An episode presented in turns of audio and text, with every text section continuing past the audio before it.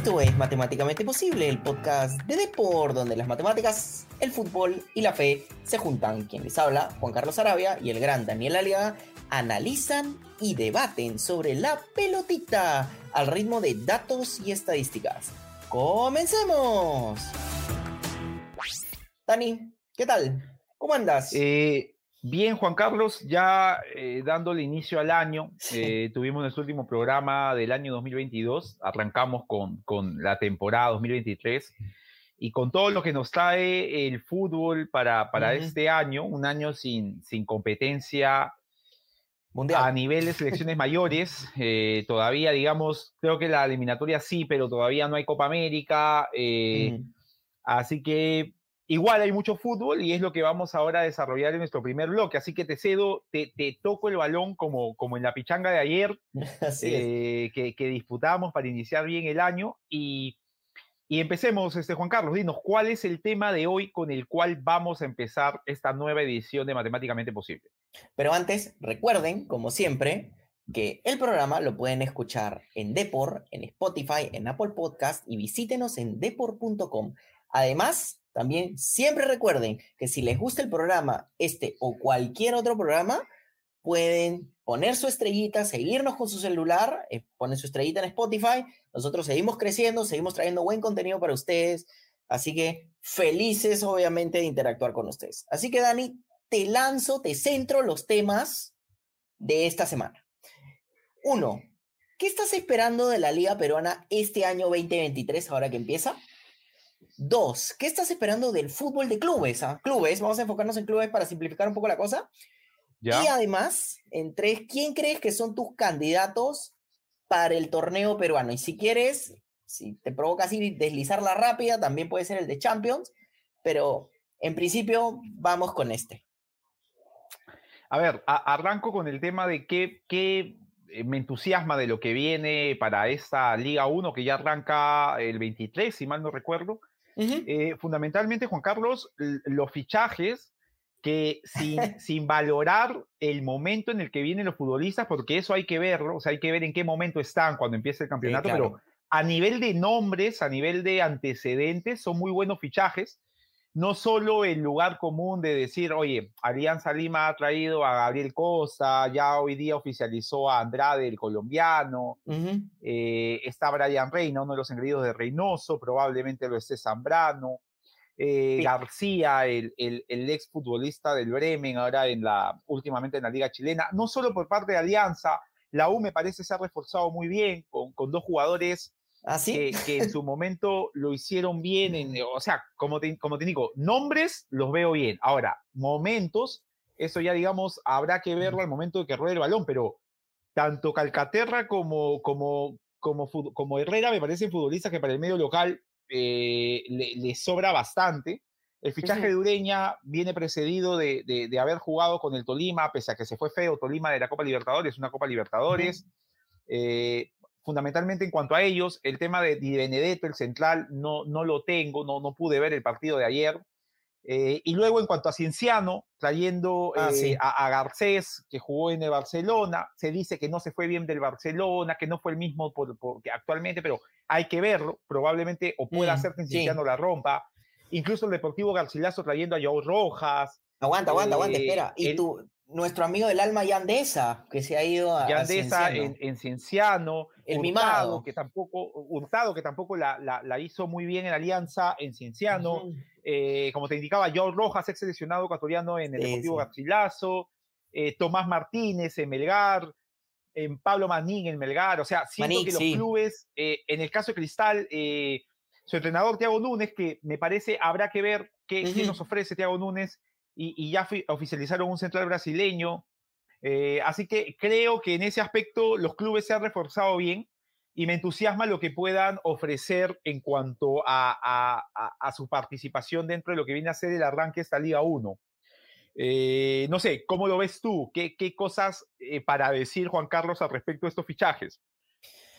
A ver, para serte súper honesto, yo no estoy de acuerdo contigo con ¿Ya? Eh, los fichajes de Universitario de Deportes. Así, de plano te lo digo.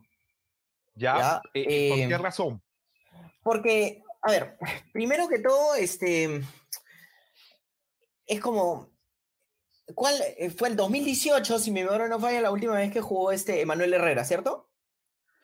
Eh, Manuel Herrera juega el 2018, 2000, el 2020, juega en Cristal y tiene una participación no goleadora, pero sí importante, es titular en un esquema diferente con dos puntas. Eh, digamos que es el último año en el cual eh, Manuel Herrera estuvo por encima del promedio de lo que un delantero puede ofrecer, pero el nivel del 2018 no lo tuvo, ¿no? O sea, el nivel del 2018 es de hace cuatro años. Igual, igual, ahí te la dejo para, que, para ver cómo lo desarrollas tú. Igual creo que eh, hay, hay, un, hay una, un crecimiento en, en, la U a partir de que si tu delantero centro era eh, Alex Zúcar, sin, sin ningún, ninguna animadversión hacia él, pero entre Zúcar y Herrera como incógnita de qué puede hacer, creo que sigue siendo un buen fichaje el de Herrera. Claro, tú me dices el cambio de Herrera con Zúcar, ¿no? Acá te lanzo algunos datos sobre sí. Emanuel Herrera porque me he quedado pegado con su 2018. Emanuel Herrera en el 2018 mete 40 goles, eso ya lo sabemos. Luego baja su producción con Sporting Cristal, pero en el 2020 mete 20 goles. Hasta ahí es un montón, todo lo que tú quieras, pero después de eso solo ha metido 5 goles. 5 goles en dos años. Y acá te lanzo datos sobre. Fuera, de, fuera del torneo local. Fuera del claro, en el torneo local, ¿sí? Y acá te lanzo datos sobre Emanuel Herrera en el Celaya en el torneo local. Tuvo un poquito menos de dos remates por partido, tuvo 0.29 goles esperados y además tuvo una precisión de pase de 76% y tuvo, agárrate con esta, una asistencia esperada de 0.05. Ya, ok. Te puedo pasar la de las asistencias porque Emanuel Herrera es un goleador, 40 goles en 42 partidos. Claro, habla de eso y también los 20 goles que hizo en el 2020 también habla de eso. Pero haber metido en liga solo cinco goles en dos años y tener dos remates al arco en promedio, eh, en los cuales Emanuel Herrera, si mi memoria no falla, y creo que no falla, además tiene 35 años, ¿no? Sí. Entonces va a cumplir 36 en, en abril. Estamos hablando de un jugador que en la curva de desarrollo futbolístico está hacia abajo, no hacia arriba. Entonces, entiendo tu punto sobre Alex Zúcar, ¿ya? Pero me parece un jugador que ya como que está en el, en el otro lado de su carrera. Entonces, por eso es que ah, no me simpatiza mucho el, el, la contratación. Ahora, mira, por, por, brindar mi alegato sobre el, sobre el tema eh, Emanuel Herrera, yo considero que lo de Herrera eh, eh, pasa, sí, es cierto, o sea, el, antecedente inmediato de Herrera no es el mejor, digámoslo con sinceridad, es malo. Un delantero con cinco goles en dos años es un, es un antecedente malo. Además, no en la, en la, me parece que el Celaya no está jugando primera división del fútbol mexicano. Eh, no obstante, igual considero que, que igual sigue siendo una apuesta. Eh, Manuel Herrera eh, del 2020, que no era el Emanuel Herrera del 2018, ese Emanuel Herrera no en su cúspide, pero sí que le alcanzaba en el fútbol local para ser un delantero potente, para desmarcarse, para patear cada vez que recibía la pelota y marcar goles. El del 2020 era un, delantero que se, apoyaba en otro punto, a veces jugaba con Olivares, a veces jugaba con, con, Lisa, que empezó a aparecer. Eh, y me parece que por ahí, o sea, si la U espera a Emanuel Herrera en su mejor momento, creo que lo más cercano que va a conseguir es al Emanuel Herrera del 2020, e igual considero que si consigue al Emanuel Herrera del 2020... Es un montón. soluciona mucho de lo que faltó cuando Valera se fue. O sea, porque cuando Valera se va, la U adolece demasiado de la falta de un goleador. Por ahí alguien te dice, no, pero Zúcar se sacaba la mure y Zúcar te generaba situaciones Sí, pero Zúcar eh, es un futbolista que, que por ahí eh, las mejores asistencias cuando entraba el uruguayo eh, que ya no está en la U, el Novik. por ahí la cerraba, ¿no? Entonces, la idea es tener un delantero que convierta un delantero determinante en el área, muy parecido a lo que Alianza consiguió con Barcos. Claro. creo que la U busca por ahí su, su, su Hernán Barcos, me parece y, siento que, que, sí, es verdad, o sea, lo que indicas es cierto, pero igual es una apuesta, ¿no? No, no creo que, que sea descabellado para nada que, que Herrera alcance el nivel del 2020 y le, baje, y, y, le sobre para ser importante en la U. Pero acá, mira, sin defender a Zúcar, ¿ah? te lanzo datos sobre Alex Zúcar, ¿ya? Tuvo en promedio el año pasado, en, en el clausura, dos remates. Tuvo más remates que Manuel Herrera. Tuvo 0.29 goles esperados y tuvo una asistencia esperada cada 10 partidos. Ya, ok, ¿quieres argumentar que también es goleador? Y te lanzo otro dato más, tuvo una precisión del 78% de pases. En sencillo, sus números son mejores que Manuel Herrera. Ok, me vas a decir que son ligas diferentes. Esa sí la, la acepto. Pero también, Dani, hay otra cosa. Yo creo que Manuel Herrera no es una apuesta, es un proyecto de reclamación.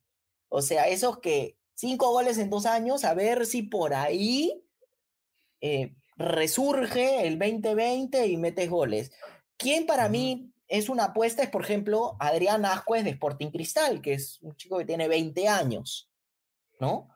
Entonces, ahí solo mencionar la diferencia entre lo que yo llamaría una especie de, de, apuesta y, o sea, tú, tú, tú, sentencias a que, a que Herrera de plano no, no va a conseguir, o sea, yo, yo la verdad siento que en este campeonato peruano que tenemos, eh, por ahí a veces sí, eh, hay jugadores que han venido con un buen cartel y no hicieron absolutamente nada, o precedidos de un buen cartel y no lo hicieron, y también hay jugadores que, o sea, sin ir muy lejos, Hernán Barcos me parece que había jugado uno o dos partidos en Bangladesh, ah, venía de jugar la, la, tercera, la Serie C de Italia, era un futbolista magnífico en su mejor momento, Hernán Barcos, pero a Hernán Barcos eh, con una buena pretemporada, bueno, en, en, el 2021 incluso sin pretemporada, pero con, con, poniéndose a ritmo, le bastó para en Alianza ser el, el, futbolista más importante en ataque en esos dos años que ha salido campeón. Eh, no, no soy tan, eh, o sea, no, no me aviento a sentenciar tan rápidamente lo que pueda pasar con Herrera. Ahora, de todo lo que dices tú, Juan Carlos, también es cierto que Herrera es una moneda al aire en cuanto a lesiones. Herrera por ahí que, que, te mete dos goles un partido y se lesiona al siguiente, y ya no lo tienes más. O sea, es, es, es, una, es una apuesta, si quieres agregarle, riesgosa. Sí, sí, sí, vale. vale. ahí podríamos, podríamos quedarnos con ese epíteto para, para esa calificación que le otorgamos a, al fichaje de Herrera. Y mira, yo no quiero hablar mucho de Alianza Lima porque en el siguiente segmento voy a hablar de ellos, pero te lanzo datos sobre Hernán Barcos, por ejemplo, ¿no? Hernán Barcos en el clausura tuvo 2.66 remates por partido, tuvo 0.41 goles esperados, que es un montón, pero además también tuvo 0.18 asistencias esperadas, ¿ya? Incluso sin tener mucha precisión de pases, apenas 67%. Es un futbolista que arriesga mucho. Sí, eh, pero, sí, pero además da mucho, porque tiene, no solo tiene eh, goles esperados, digamos, calidad de ataque y remates al arco, casi tres por partido, sino también tiene asistencias. Entonces es como que la gente lo ha visto en televisión, ¿no? Tiene mayor este, despliegue en ataque y no es solo un goleador que patea al arco, básicamente, ¿no? Que, me parece un jugador más redondo también. Claro, que Herrera en el 2018 lo fue. O sea, Herrera en el 2018 mm. era un delantero de desmarques, un delantero de, de, mucho remate. O sea, eh, Herrera hasta remataba tiros libres. Y, y, pero igual el Herrera del 2020 sí lo recuerdo con una versión diferente y creo que si la U apunta a tener a un Herrera es ese, ¿no? Igual es, como bien indicas, un riesgo grande traer a un delantero con cinco goles en sus dos últimas temporadas y todavía con el antecedente uh -huh. inmediato de lesionarse demasiado. Ya lo tuvo en Cristal, así que bueno, hay que, hay que ver cómo le va en ese aspecto. Eh, sí, sí, Juan tal Carlos. cual. Yo no voy a hablar mucho de Alianza Lima porque después voy a hablar de Alianza Lima, pero de verdad que sí, sí, sí, la verdad que lo es, pues. Eh, pero la verdad que no entiendo los cambios, los, los, los, fichajes de la U. No los entiendo. O sea, no entiendo lo de Herrera. Lo de Calcaterra. Martín... Ay, tú sabes, bueno, tú sabes que yo, Calcaterra, yo, o sea, a ver, voy a sentenciar a, de vuelta a Daniel Aliaga, porque en un programa, Daniel Aliaga dijo que el mejor mediocampista de la Liga Peruana era. Horacio Calcaterra. Sí, Horacio no, y, Calcaterra. Y cuando quedó libre, o sea, te soy sincero, Juan Carlos, cuando quedó libre, eh, yo esperé que armase una dupla de medios con, con Bayón. O sea, dije, ¿para qué traer un extranjero si puedes traer un futbolista nacionalizado? Te soy sincero, ¿eh? yo a, a, a, Calcaterra en el medio local me parece un fichaje bastante bueno. Ahora, entiendo las razones por las cuales para ti no es un futbolista, digamos, que, que, debiera llevarse todos los aplausos. Sí, acá les lanzo datos sobre Horacio Calcaterra, básicamente es... Tiene 1.2 ocasiones creadas por partido, 84% de precisión de pases, lo cual estuvo bueno. Tiene, digamos que, un regate eh, logrado por partido, ¿ok? Y tiene 0.12 asistencias esperadas. No estamos hablando de un jugador así deslumbrantemente ofensivo. Y además hay un tema que es eh, que no se puede contabilizar o que es muy difícil de contabilizar. Qué bueno que se fue a la U, porque si se hubiera ido a, no sé, pues a un equipo que no es de Lima y entre los tres grandes, probablemente, y acá láncenme piedras si quieren mis queridos oyentes y videntes, lo hubieran votado en todos los partidos, porque Calcaterra llega tarde, te, pisa. Y, eso puede hacer justamente que lo, que lo expulsen. Es un futbolista que aprendió de, a, presionar de forma, de forma eh, eh, no sé si errónea, pero quizá a destiempo. O sea, a veces Calcaterra va eh, colmado de revoluciones al pressing contra el rival. Y como bien indicas, ¿no? la camiseta muchas veces, como pasa con jugadores de la U y con jugadores de Alianza, protegieron a Calcaterra y por ahí fue apercibido y quedó en eso, ¿no? No, no, por ahí el, resultado inmediato que en otros clubes podría haber obtenido, como lo significaba una tarjeta roja, no, no lo apercibió a, Calcaterra en esas situaciones. Pero sí, es verdad, es verdad lo que indicas en ese aspecto. Sí, mi postura en realidad de qué es lo que espero de la, del 2023, tengo mucha curiosidad de saber qué va a pasar con este universitario de deportes porque no estoy de acuerdo con sus fichajes, no me ha gustado, ya puse e, mi, El, de Pérez ¿no te parece un buen fichaje para la idea de Compañucci, de jugar con 4-3-3? Un futbolista que puede polifuncionar, que puede ser interior, que puede ser media punta, que puede ser el extremo. Mira, te voy a dar una chiquita nomás de Pereguedes, o sea, sin, sin datos, simplemente con Pereguedes, así lea sus datos una y otra vez, me cuesta muchísimo sacarme la cabeza en el partido de Alianza Lima contra Melgar, cuando literalmente asistió a Hernán Barcos. En, el partido de clausura. Así es, lo asiste. Es como la tira para atrás y se la pasó a Barcos. Estuvo, estuvo, estuvo errático, es verdad, es verdad. Es un futbolista algo, algo errático. Igual, igual creo pues, que, que, el medio campo de la U apunta a ser un medio campo con Ureña, Calcaterra y Pereguedes. Eh, eh, Polo Urruti, Herrera de delantero y, jugar, y bueno, la, saga central que prácticamente le está cambiando, ¿no? Alonso y Quina se fueron a Cusco, probablemente sean titulares, algo que, que, mantenga la dupla de, de zagueros con Benincasa y, y, me parece que era Minaya. Así que sí, o sea, lo de la U creo que pasa por, e, ese medio campo es completamente diferente, son tres jugadores distintos, eh, eh, los atacantes mantiene Apolo, Urruti por Quintero, y la defensa cambia a los dos centrales, así que eh, el lateral derecho va a ser Ancajima porque Corso tiene una lesión. Sí, lo irónico, Dani, ¿sabes qué es? Y acá les lanzo un dato sobre Martín Pérez Tiene una precisión de pases en el clausura de 86.5%. Súper bien. En ese 4% estuvo involucrado ese pase que originó la debacle de Melgar en, lo que fue clausura. Eh, ¿Ves? En ese 13.5%, porque 86.5%. Entonces, ¿ves? Esos son, esos son, esos son los números a veces, este, a, veces, este, Juan Carlos. Hay, hay, que, es verdad, determinan que es un futbolista con una buena precisión de pase, pero como bien indicas tú, o sea, te quedaste con la imagen de Pérez en el momento más difícil de la temporada, clausura, después de haber recibido el empate con Cienciano, había que sacar un buen partido en Matute y le dio un pase a Barcos para que Barcos marque el segundo gol en dos minutos, ¿no? Así, y, el partido acabase, es verdad. irónicamente, y acá te lanzo otro dato, eh, otro dato sobre el clausura. Jugó 1227 minutos. Y en esos 1227 minutos, en una precisión de más de 85%, se le ocurre asistirle al rival, al quizás el, al mejor delantero discutiblemente de, la Liga, pero en el clausura. O sea, es verdad. sí, pero bueno.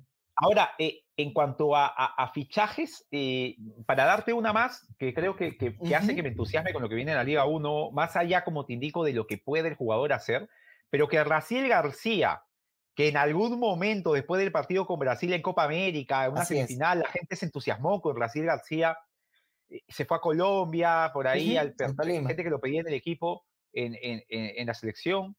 Eh, pareciera que puede llegar a, Manucci y Juan Carlos. O sea, siento que que un fichaje que en algún momento sonó para Alianza ahora suene para Manucci y, no haya pasado tanto tiempo, por ahí puede hacer que uno lo vea a Racieli y ya no sea el, de, el, que, el que incentivó y motivó a todos, pero igual, ¿no? Es un nombre, un nombre importante para el campeonato peruano, para un equipo como Manucci que, que no aspira a ser campeón, salvo sorpresa.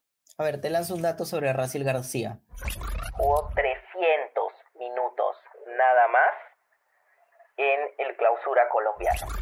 Sí, o sea, era un jugador que se sentó en la banca. Y discúlpenme, mis queridos oyentes y videntes, si hoy estoy así súper hater, pero es que la verdad que me quedé pegado en eso, ¿no? O sea, y, voy a hablar de, los aciertos cuando hable justamente de los eh, equipos más candidatos. Pero ¿qué te parece, Dani, también para serenarme un poquito? Pues estoy súper acelerado y y... Estás, estás yendo con la carretilla todas. sí, sí, sí. Como ayer en la pichanga. Sí, tal cual. Estoy barriendo todo lo que está en mi paso. Todo lo que, ves. Sí. ¿Qué te parece si nos vamos a una pequeña pausa?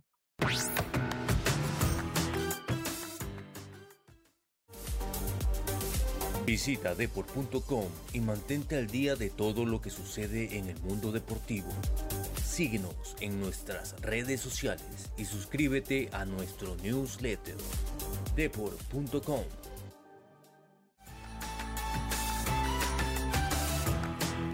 Y volvemos, esto es Matemáticamente Posible, el podcast de Deport, donde las matemáticas, el fútbol y la fe se juntan.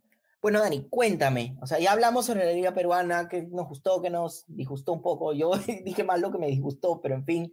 Eh, eh, sí, sobre el torneo internacional. Eh, a ver, sobre el torneo internacional, se nos viene ya, a, digamos, la Champions League se nos viene ya en su etapa de, de, octavos de final. así que hay, hay, buenos partidos, hay buenos cruces. me parece que, que, son a partir del mes de febrero, eh, si mal no recuerdo, creo cerca de las fechas de, los días, del Día de los Enamorados, este, Juan Carlos. Así que en ese aspecto creo que va a haber buen fútbol a nivel, de, a nivel europeo y a nivel continental, eh, en, el que, en el continente que estamos, a nivel, a nivel sudamericano, eh, ya arranca la Copa Libertadores sí. en, su primera, en su primera etapa. Así que creo que mucho fútbol vamos a tener. Si, si tengo yo que, que, lanzarte, no un candidato, pero sí un equipo que me entusiasma mucho para lo que viene, sobre todo en la Copa Libertadores de América, Juan Carlos, es el Fluminense de Dinis.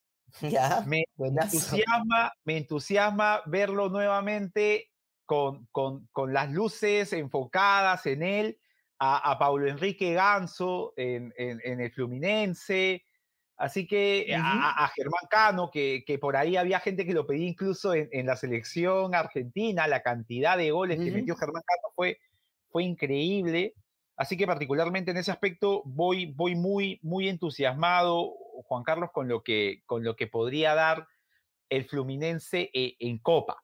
Eh, ¿Cómo lo ves tú? ¿Qué, ¿Qué, cosas ves que te entusiasmen tanto de Copa Libertadores como de, de la Champions League, ya como indiqué, Champions League en fase octavo de final? Sí, sí. Acá te lanzo algunos datos para cerrar el tema de Fluminense. A ver, por favor, sí. En el, hablemos del, Brasileirao. Sí, en el Brasileirao Fluminense promedió 14 remates y goles esperados de 1.3. Pero agárrate con este dato. Germán Cano. Juan Carlos. Así es, pero agárrate, este es el yogo bonito de Germán Cano. Sí. Te lanzo el dato. Germán Cano tuvo 18, 18 goles esperados en el Brasileirado del 2022, que es una locura. Y no fue campeón el Fluminense, ¿ah? No, no, no, fue campeón, o sea, quedó tercero, y, pero, pero hizo un campañón, o sea, creo, Juan Carlos, que lo que resalta de, de, este Fluminense es la forma de jugar. Es, es en, unos, en un tiempo que alguna vez lo conversamos, ¿no? En un tiempo que, que todo es muy similar, aparece un equipo del Fluminense que uno lo ve y piensa que es un equipo brasileño en los 90, ¿no? Un 4-2-2-2, tocando como un ente viviente que se va moviendo de un lado a otro, sin posiciones fijas. Así que hay, hay que verlo, ¿no? Por ahí que se va en primera ronda, no sé, pero hay que ver al Fluminense de Pablo, de, de, de Dinis, de, Fernando Dinis, en, en, en la Copa Libertadores. Pero tan bonito es el juego de Fluminense y acá hasta los datos te lo pueden decir, es... A ver. En asistencias esperadas en promedio Fluminense tenía una por partido. que eso habla justamente de cómo es que rotan la pelota. Pero además también, también, y acá te, la, te, te hago para, para un poco adivinar, he hecho un número de cuántos pases o toques en el área rival tenía Fluminense, ¿ya? He hecho un número. A ver, ¿cuántos pases antes de patear, me quieres decir? ¿Cuántos toques? Sí, ¿cuántos toques? Antes de patear. Ajá. A ver, me imagino que, que un promedio de, de, de 12, 10. ¿Cuántos toques tenía? Te lanzo el dato, 23. 23, wow, wow. O sea, era como que rotaban y la rotaban. Y Hasta buscar el momento, ¿no? Así y filtrar, es. Ese, filtrar ese pase, sí, sí. Así que es. Tiene, Lo... Que tiene mucho que ver con Ganso, ¿ah? O sea, sí, el, sí. el Pablo Enrique Ganso en Fluminense es un jugador que creo que, que jugando así se siente cómodo en una posición de, de media punta, de, sin, sin, tener que tirarse a una banda, sin tener que jugar de interior. Y a un jugador atemporal como Ganso lo, lo termina por, por, favorecer. Igual, y ahí, te, doy, te doy lo que tú me, me sueles indicar cuando tenemos estos debates en, en época de Mundial, hay que verlo a, al Fluminense cuando tenga que, que, que filtrar equipos que, que, achiquen mucho, equipos con pressing alto, equipos que, sean duros, que, le metan intensidad. Uh, y, y, y, por ahí veamos al ganso que, no despegó. Eh, pero espero, claro. espero que, veamos a un ganso cómodo haciendo cosas que sugirió que podía hacer en algún momento jugando en Santos, ¿no? Uh -huh. Sí, sí, sí, tal cual. A ver, eh, te comento sobre cuál es lo que yo estoy esperando y, y me voy hacia la otra eh, liga que es la Champions League. La Champions, claro. ¿Qué va a pasar con el Manchester City? Eso es lo ya. que realmente tengo demasiada curiosidad de saber. ¿Alguien le va a ganar? Y acá te lanzo datos sobre el Manchester City sí. en Champions. Tuvo 1.68 goles esperados, que era lo mejor, casi lo mejor del torneo. 34 toques en el área rival casi 18 remates por partido, 1.41, o sea, casi 3 asistencias en dos partidos de asistencias esperadas, ¿no? Y a un número 9, Juan Carlos, que creo que da miedo, ¿ah? ¿eh? Creo que, creo que a Haaland lo ven, lo, lo, lo, ven y los, y los defensores temen. No, no sé cómo eso se plasma en, en, en los números, o sea, qué, qué número de Haaland tenemos para, para poder acrecentar ese mito. Pero si hablamos de Haaland, porque... Uh -huh claro, podemos hablar de él. Él tuvo en seis partidos, y acá te sí. lanzo el dato. 10.4 expectativa de gol, calidad de ataque. Y tuvo en Champions apenas, sí, apenas entre comillas, cinco remates y un gol esperado por partido. Entonces, básicamente, eh, Haaland es como... Ya, y te lanzo otro dato porque estoy así con, con Haaland también, que es... Y tiene siete toques en el área rival. ¿Qué es lo que te quiero decir? Es Haaland es, es un, una maquinaria ofensiva y ahora en Champions realmente brutal. Todos sus números, o sea, si tú ves su, su recuadro, es como todo está peleando por los mejores jugadores ofensivos de la Champions. Sí. ¿ya? Me parece, yo sé que hablábamos en un programa que el mejor delantero hoy en día es Kylian Mbappé por lo maravilloso que hizo en el Mundial. Ah, sí, dijimos eso, pero antes del Mundial dije que era Benzema y tú dijiste Así. que era Lewandowski. Sí, sí, sí, sí, tal cual, tal cual. Ajá, tal, y, sí, sí, y, los que no nos creen pueden regresar a programas Claro. anteriores, además, y ver... eh, La gran colección, ¿ah? La gran colección de delanteros, volantes, defensas es. y arqueros. y ahí es como, lo ponía Haaland entre los más fuertes, pero es como lo que hizo en Champions fue tan brutal que la verdad que no sé quién le podría ganar a- al Manchester City. Y claro, acá me vas a decir, no, pero el Manchester City perdió contra el Real Madrid por temas defensivos, ¿no? Eh, Es básicamente el, el- el gran como fraseo que se le da, ¿no? Pero acá te lanzo datos sobre el tema defensivo del Manchester City en Champions. El Manchester City permitió apenas 0.58 eh, XG en contra, o sea, calidad de ataque en contra. ¿Ya?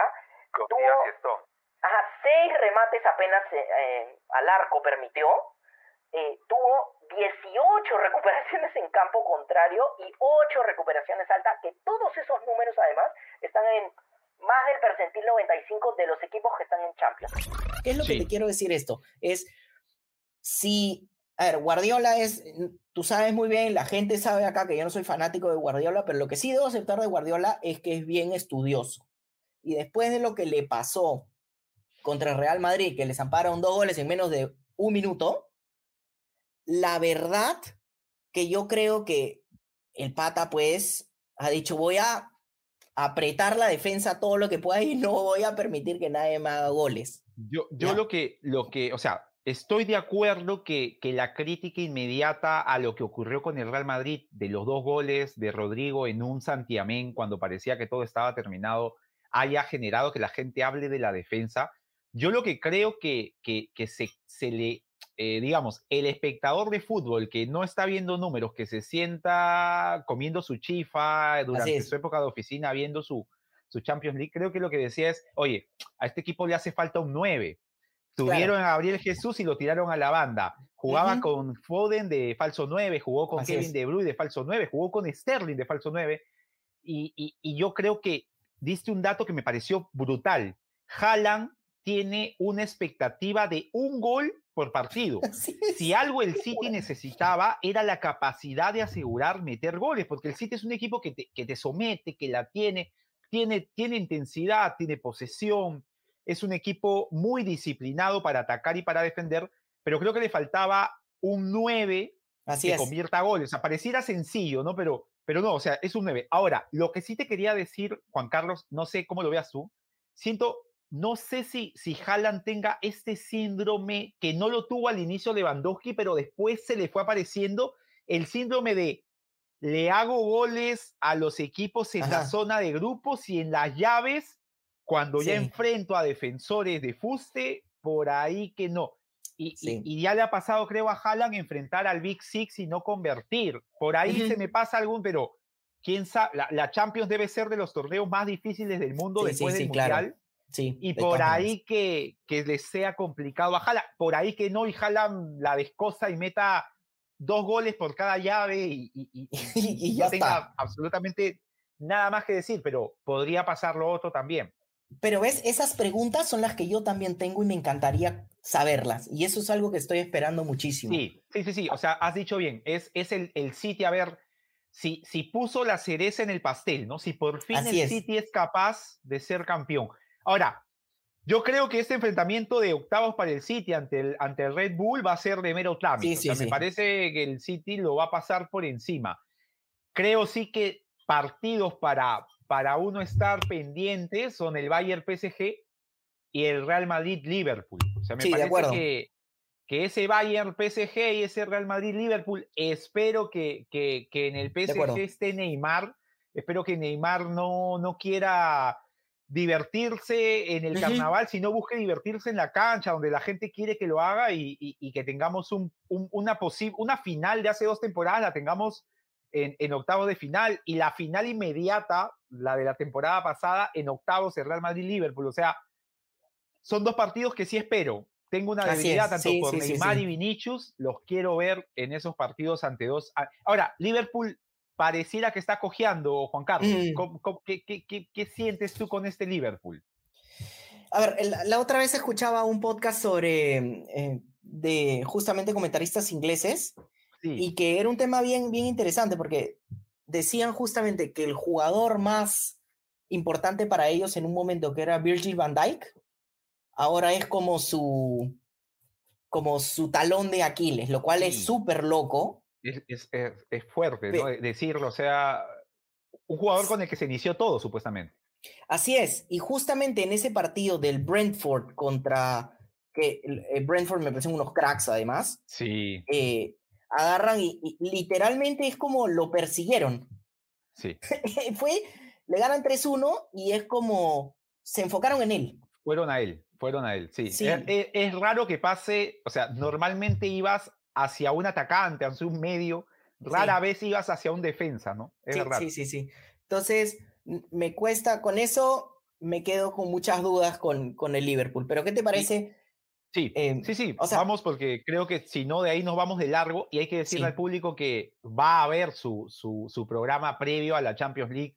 Así es, el 14 de febrero, ¿no? Así que no, no, no, no se vayan a angustiar, vamos a hablar más aún de, sí, estas llaves. Así que no se preocupen, nuestros queridos oyentes y videntes, vamos a hablar de la Champions, vamos a tener todo un programa de Champions. Y solo para hacer como una especie de resumen, eh, Dani espera los fichajes de la Liga Peruana y ver al Fluminense. Y yo espero a ver qué rayos va a pasar con la U, por un lado, y por otro lado, a ver qué rayos va a pasar con el Manchester City, quizás por razones al revés, pero. ¿Quién sabe? ¿Quién sabe? ¿Quién sabe, Juan Carlos, si en el programa de, eh, si es que eh, al final hay mundial de clubes a la vieja usanza y no este mundial que quieren hacer con 32 equipos, y, encontramos al Fluminense llegando a la final contra el Manchester City, lo cual sería una cosa increíble, ¿no?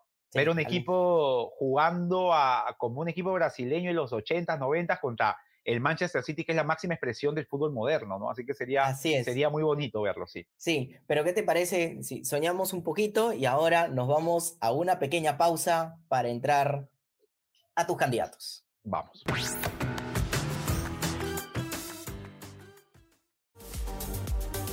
Visita deport.com y mantente al día de todo lo que sucede en el mundo deportivo. Síguenos en nuestras redes sociales y suscríbete a nuestro newsletter deport.com.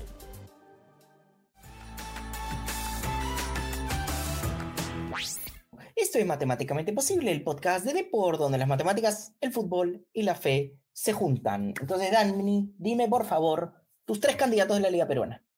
Tres. Mis, tres candidatos de la Liga Peruana son Alianza, Melgar, y en esta ocasión retiro al Sporting Cristal que me parece que... ¡Wow! No, no, siento que el Cristal no se ha... Ahora, como decimos, estamos arriesgándonos, pero siento que el Cristal, o sea, como bien indicaste, son apuestas, lo de Asco y lo de yo sin Alarcón, eh, está como que incluyendo una escuela diferente, la escuela brasileña con Thiago Núñez, un central que no, no, que no hemos visto. Eh, he escuchado buenas opiniones de Marlos, el delantero, pero siento que Cristal no se ha reformado. Eh, Corozo ha vuelto, pero por ahí Cristal siempre te traía algo que, que uno decía, wow, quiero ver a este jugador, no, no, no me genera eso. Y, y por ahí, un poco para, para darte la contra, un poco porque creo que pueda ser y para meterles presión, creo que la U me parece que como tercer candidato lo meto en el bolo de, de, posibles candidatos a pelear. Ahora, Cienciano me parece que podría también pelear. El Sport Huancayo, que, que se está ahí ya, trajo a Millán, trajo un delantero chileno, quién sabe. Cristal también, pero siento que Cristal bajó ese peldaño. O sea, siento que Cristal después de ese golpe duro ante Melgar, no, no, no es el Cristal de la temporada anterior y lo meto a la U en su lugar. ¿Tú cuáles son tus candidatos, Juan Carlos? O sea, dirías que es Alianza, Melgar, y, Universitario de Deporte. En ese okay, ok. Te lanzo un dato sobre Justin Alarcón, ya que lo mencionabas, porque de Adrián Ascuez ya hablé, y es... En la temporada pasada, Justin Alarcón promedió dos remates por partido, tuvo asistencias desesperadas de una cada tres partidos, ¿ya? Y un XG de 0.13. Además, también eh, tuvo casi dos regates completados por partido, o sea, se llevaba jugadores y tuvo cuatro toques en el área rival. ¿Cuáles son mis candidatos? Yo estoy de acuerdo contigo y acá, ojo, la gente va a pensar, tú eres aliancista, yo no soy aliancista, no. pero la, la verdad que me cuesta creer quién le va a ganar a Alianza Lima.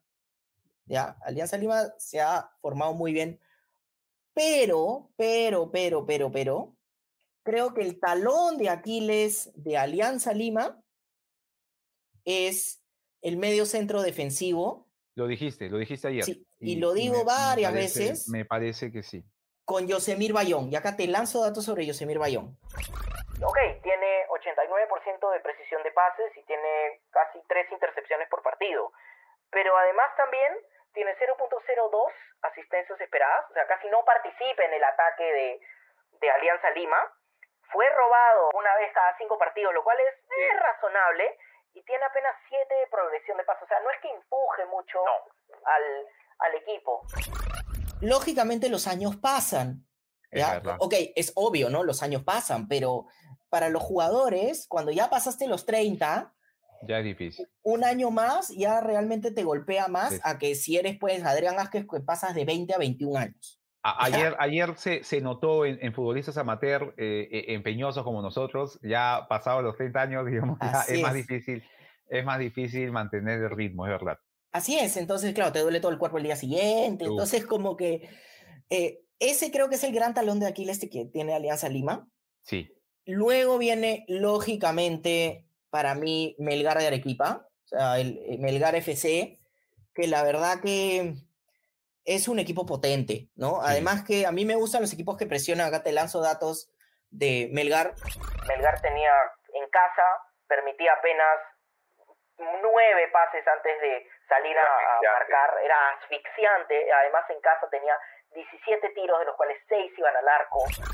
Y Melgar, eh, Juan Carlos, tú siempre decías, ¿no? Es un equipo que genera y genera, pero el problema era que no hacía gol, ¿no? A diferencia de Cristal, que no era. O sea, Cristal genera. O sea, parecía que el gol iba a caer a como de lugar.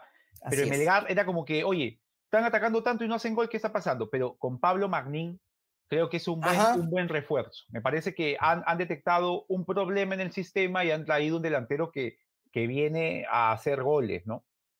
Sí, entonces la verdad que, que yo creo que lo hizo muy bien Melgar. Honestamente, lo hizo muy bien y creo que es candidato de todas maneras. Acá te lanzo datos sobre Pablo Magnin, ya que estamos hablando de él. Sí. Tuvo 0.48 goles esperados la temporada pasada. Tuvo además eh, un XG de 0.22 por remate, o sea, que tengas justamente rematas de alta probabilidad, habla bien de ti, tuvo dos remates por partido. Entonces, es un jugador que genera, ¿sí? Y, y eso creo que sí, eh, Melgar tenía estos problemas y creo que con Magnin podría solucionarlos y eso hace que el volumen ofensivo mejore muchísimo. Ya sabemos que es un buen equipo defensivo, menciona el tema de los pases por acción defensiva. Entonces, creo que es un súper candidato y ahí mi tercer candidato, dime. Antes que lances tu tercer candidato, Juan Carlos, la pregunta que, que por ahí podamos trabajar más adelante es, Cuesta y Magnin, ¿cómo? O sea, Melgar es un mm. equipo que juega 4-3-3. Cuesta es un futbolista que está cambiando, o sea, Cuesta ya no es ese número 9, Costa tiene mucho juego, tiene asistencia, es capaz de generar situaciones de riesgo para sus compañeros. No me sorprendería verlo a Cuesta tirado a un lado, acompañado de un lateral. Eh, una especie de Pérez Guedes, media punta escorado de interior, o sea, quién sabe, ¿no? Y, lo deja Magnín de nueve. Yo creo que lo que va a pasar ahí es que va a poner a Cuesta por izquierda, Bordacar por derecha y a Magnín en el centro. Y a Magnín en el centro. Lo cual, y, pasándole reina constantemente. Sí, sí, sí, sí, Y Ramos, o sea, no es que. o sea, pasan los dos. Los dos, es verdad. Entonces, sí, sí, yo creo que va a tener un gran volumen ofensivo. Y ahí lo siento, mis queridos amigos que son hinchas de Universitario de Deportes, pero yo no creo que Universitario de Deportes está dentro de mis candidatos. Ya les dije por qué. Y si bien, no. Bien sustentado, bien sustentado. Sí, y si bien no me. Mm, digamos que no, me siento contento con quien voy a decir, yo creería que Sporting Cristal va como que tocar la puerta. Va a seguir ahí. Sí. Va a seguir como tercero. Sí, por, por tener a Justin Alarcón, por tener a Adrián Asco, es que si realmente mejoran su nivel, eh, sería bastante bueno, pero obviamente la gran incógnita de Sporting Cristal, pues, es, es quién va a jugar en el medio defensivo, ¿no? O sea, Martín Tábara, que no creo que juegue. va, a estar, va a estar, o sea, no, no se sabe nada al respecto y probablemente no juegue, ¿no? Entonces, termina, termina Cristal con el problema del cual adoleció en las semis con, con el Melgar, ¿no? O sea, Así es. Sí. Entonces, yo no creo, y ese es un hueco, tiene un, hueco parecido al que tiene Alianza Lima, pero por lo menos Alianza Lima tiene a una persona. Claro. Eh, ah, aquí Cristal no tiene, no se me ocurre a quién. Salvo eh, que Jesús Castillo de Cristal, el, el, jugador Castillo de Cristal, pase a jugar como en sus inicios, de volante interior, eh, siga jugando Sosa de interior y el otro interior sea... No, no se me ocurre quién podría hacerlo. O sea, siento que, Cristal adolece de, o sea, por Yotun, Yotun, sea ah. Castillo, Yotun y, y Sosa. Que Sosa es un jugador que me parece que lo hace mucho mejor por la banda que jugando de interior pero también ha jugado ahí, probablemente tenga que jugar ahí ante la falta de jugadores en esa posición. Pero acá te lanzo datos sobre Jesús Castillo, si hablamos de él, ¿no? Tuvo 0.57 intercepciones por partido la temporada pasada, apenas dos tackles por partido, y tackles que, en los cuales fue regateado fue 57.9%, o sea, literalmente lo pasaban, Sí. ¿Ya? Y tenía y ganaba en eficiencia aérea, o sea, en, en centros ganaba 1.32 en promedio centros por partido. Entonces, o sea, mejor de interior que de, que de medio, de, de volante único de ancla, ¿no? Eh, sí, por supuesto. Entonces, este, yo creo que ahí va a haber un, un hueco. Eh, les podría lanzar los números de Tábara, que son muy superiores, pero la verdad que no va al caso porque ni siquiera... Se sabe si forma parte del plantel. Sí, o sea, ahorita no, no, hay, no hay certeza sobre eso. Es verdad, es verdad.